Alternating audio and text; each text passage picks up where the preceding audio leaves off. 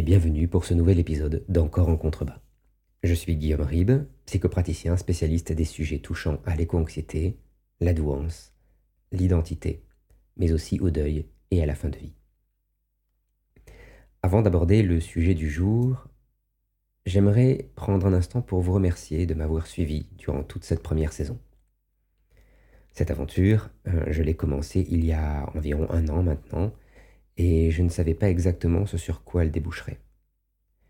Mes thèmes sont délicats, peu populaires, mon approche novatrice, je n'avais pas beaucoup de relais, mais cela en valait la peine. Ce podcast m'a permis d'avoir de longues et riches discussions avec des personnes qui n'avaient jusque-là pas encore réussi à s'exprimer sur ces sujets. On m'a remercié maintes fois pour mon travail et conseillé, dix fois plus encore, de me lancer dans l'ASMR. Au moins, cela est-il un complément détourné sur le côté rassurant et enveloppant de ma voix. Je prends. Aujourd'hui, donc, euh, dernier épisode de cette série. J'avais le choix et j'ai décidé d'opter pour un sujet un peu plus léger. non, ne riez pas. Un peu plus léger qu'à l'ordinaire puisque je vais parler de mon activité et de ses prérequis plutôt que d'un sujet théorique ou abstrait comme j'en ai l'habitude. Notre titre Patience et humilité, vertu psychopompe. Car parmi toutes les vertus attendues chez un accompagnant thérapeutique, ces deux-là sont inestimables. Témoignage. Commençons, si vous le voulez bien, par euh, ce qui va sortir, mais va mieux en le disant. Nous ne sommes pas ici sur un podcast au sonnet et illustration idyllique. Nous traitons de deuil, de mort, du mystère humain dans son entier. Alors, ne nous mentons pas. Marcher aux côtés des quêteurs faisant appel à moi dans leurs heures les plus sombres est loin d'être le parcours de santé que certains dépeignent dans leurs publications traitant du développement personnel. Le chemin, toujours unique, personnel, bien que connu, se révèle peuplé d'obstacles, de défis en pagaille et c'est souvent dans la fange que l'on doit s'étendre afin d'en sauver ce que nous ignorions être nôtre ou dédaignions jusque-là reconnaître. C'est un travail titanesque, entrepris par la. Un travail titanesque, exigeant, à nul autre pareil, puisqu'il joue ainsi non sa vie, mais le potentiel de celle-ci, l'amplitude qu'elle embrassera.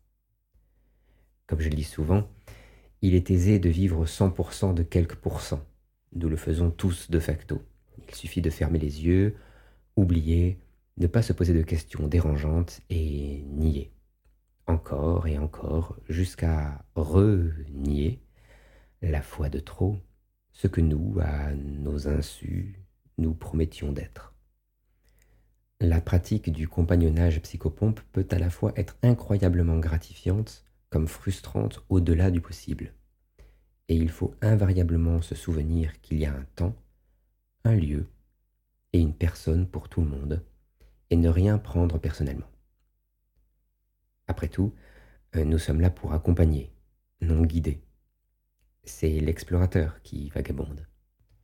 Nous ne sommes là que pour aiguiser son regard et porter ce dernier vers ce sur quoi il ne s'attarde pas naturellement. Aussi, il est bien des vertus requises pour accompagner qui le demande. Certaines à acquérir, une fois pour toutes, d'autres à invariablement maintenir lorsque tout se fait routine. Aujourd'hui, je vous parlerai de deux d'entre elles. La patience, donc, et l'humilité. Deux composantes sans lesquelles rien ne peut se faire, rien ne peut pousser sans lesquelles nulle promesse, même tacite, ne peut être tenue. Commençons, si vous le voulez bien, par la patience, là où les patience. D'abord, la patience s'apprend-elle? La question est délicate tant la réponse ira invariablement au sempiternel oui et non. Donc, euh, non de demi-mesure. Si oui, c'est surtout qu'elle s'éprouve lors de nos plus jeunes années et qu'elle est, bien gérée, l'un des piliers sur lesquels se fonde l'empathie, mais aussi la confiance. La patience, mère de bien des vertus, tant elle les révèle, s'exprime, s'exerce, rayonne dans bien des recoins de notre vie. Que ce soit autrui, le bus, que pousse ce foutu blé à Noël, la sortie de ce produit de divertissement pour lequel nous nous saignons sans rechigner alors qu'on s'enfile des pattes depuis l'empèvre, enfin le week-end, la patience est partout. Toute rééducation, toute thérapie digne de ce nom en requiert. Allons même plus loin. C'est la patience, et donc notre capacité à l'attente, qui donne in fine, sa valeur aux choses. L'instantanéité, n'en déplaise à nos existences pressées, ne vaut rien. C'est même une aberration logique que de prétendre gagner du temps. Mais ne nous égarons pas. La patience, donc. La patience pour soi. Essentielle. Fondatrice. Nous l'avons vu. Mais Qu'en est-il de la patience pour autrui? Faut-il une patience infinie et une discipline de fer pour le laisser emprunter son chemin au rythme qui sera le sien, alors que nous savons très vite en face quelles parts obscures et non investies le retiennent? Faut-il une patience infinie pour le voir se perdre en circonvolution, revenir sur ses pas, trébucher, s'obstiner à nager à contre-courant, jusqu'à ce que, illumination ou épuisement, il consente finalement à se laisser porter. Faut-il une patience infinie et croire en l'être humain, sa volonté, son potentiel, ses opportunités, son entourage, son mystère premier, pour s'autoriser à l'oublier, ce mystère, à l'embrasser simplement, nous perdre dans son récit afin de ne pas le brusquer?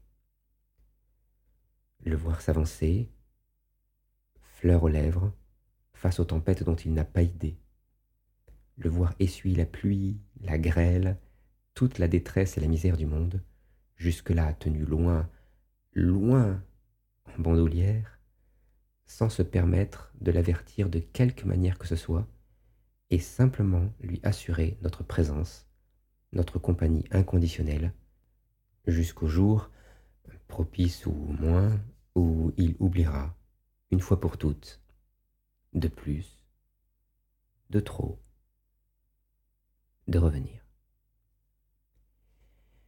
Une patience bienveillante, une patience absolue, une confiance finalement, une confiance en le fait que, entre autres, et comme j'aime à le dire, si le temps ne fait rien à l'affaire, l'affaire se fait, elle, bel et bien, invariablement dans le temps. Et l'humilité. Seconde vertu dont je voudrais vous entretenir aujourd'hui, l'humilité, aujourd'hui si peu pratiquée, nous y viendrons, que d'autres confondraient la haute qualité avec, je cite, le fait qu'il y ait des infiltrations. Il n'y a pas plus haute vertu que l'humilité. Enfin, si. En tout cas, les Grecs et leur hiérarchie seraient en désaccord. Mais passons.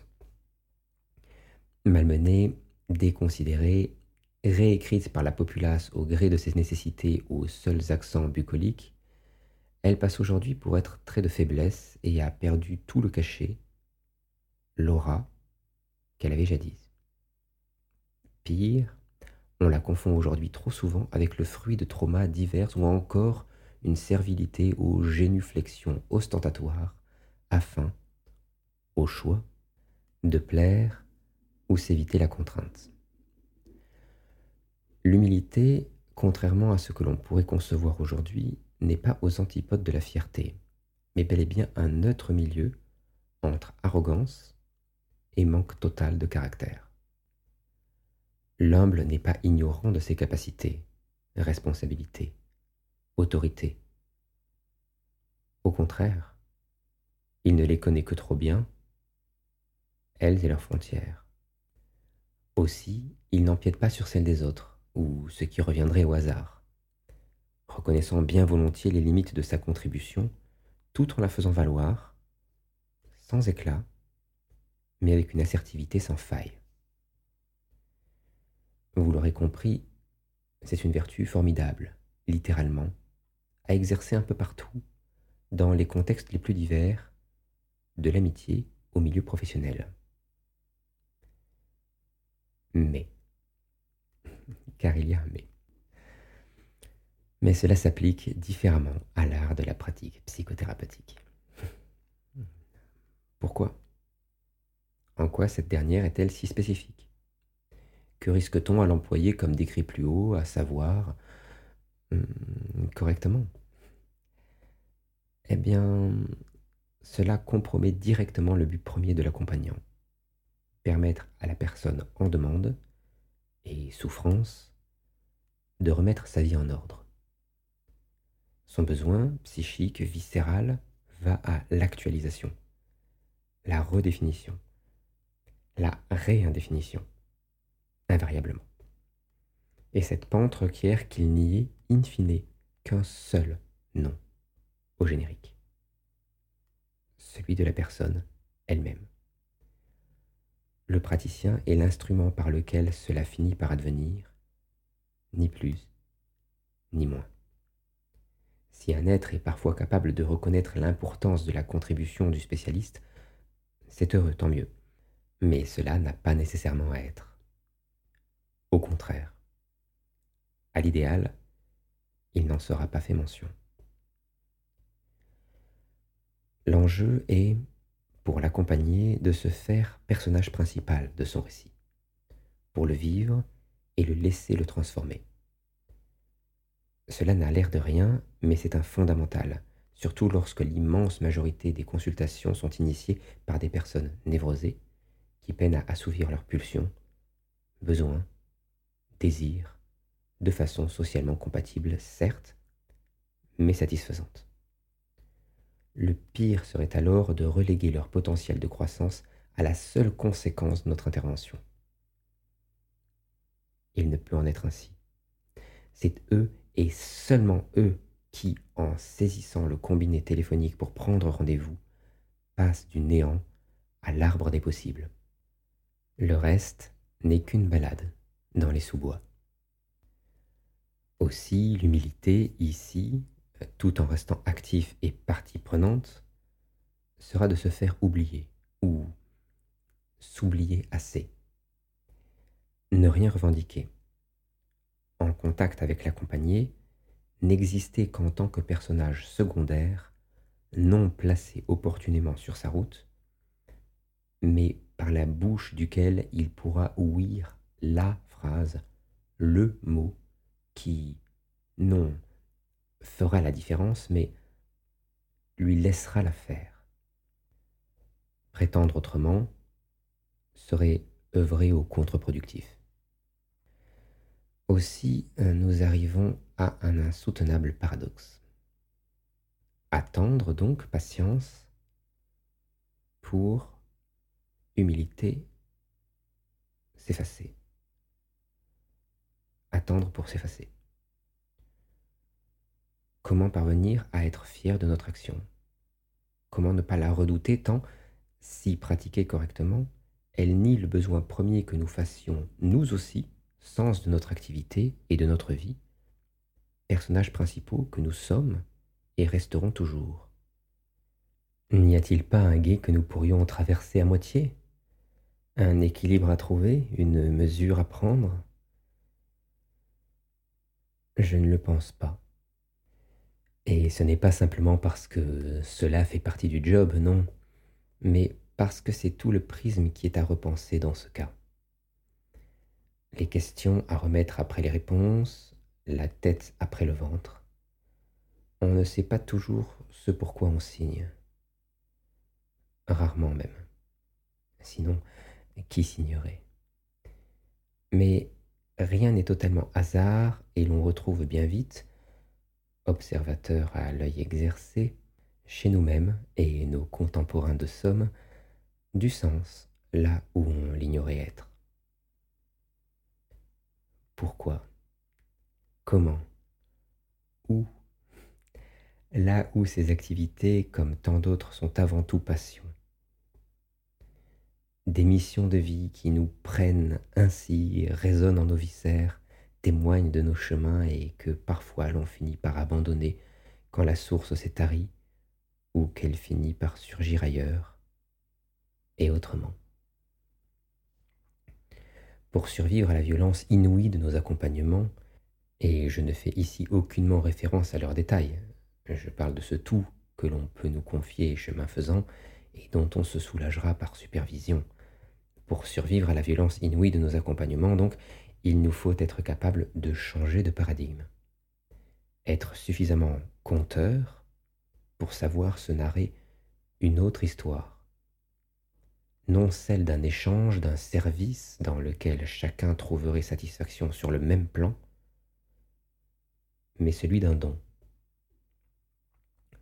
Ne nous fourvoyons pourtant pas, l'échange se fait bel et bien. Il est de double nature. Entre les inconscients de l'accompagnant et de l'accompagné, puisque c'est ainsi que la magie opérera, mais aussi pécuniairement lorsque l'argent change de main.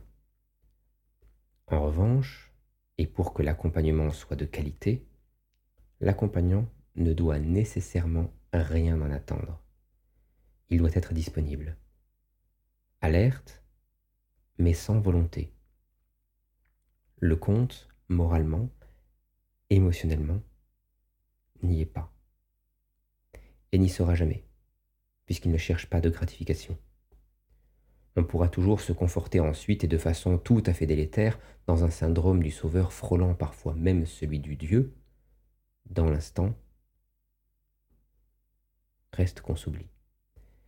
Ironie, on s'attache consciencieusement à s'oublier. Tant et si bien que chez certains, au choix et si l'on n'est pas au fait de ce qui se joue, il y a regrettable dissociation et, chez d'autres, le corps proteste de la plus authentique et primordiale des manières, en criant non et nouant nos entrailles. Ne pas entendre ces injonctions à retrouver du sens, c'est passer au mieux à côté de ce qui fait le cœur et toute la beauté de ces disciplines de soins. Tendre vers l'autre et le laisser se retrouver en nous, comme un miroir.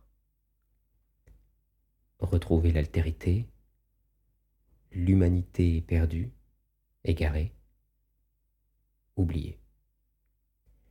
La vision pouvant être celle d'aventuriers ne fuyant pas la peur, mais l'embrassant toujours plus et un peu plus loin, jusqu'à la rendre familière.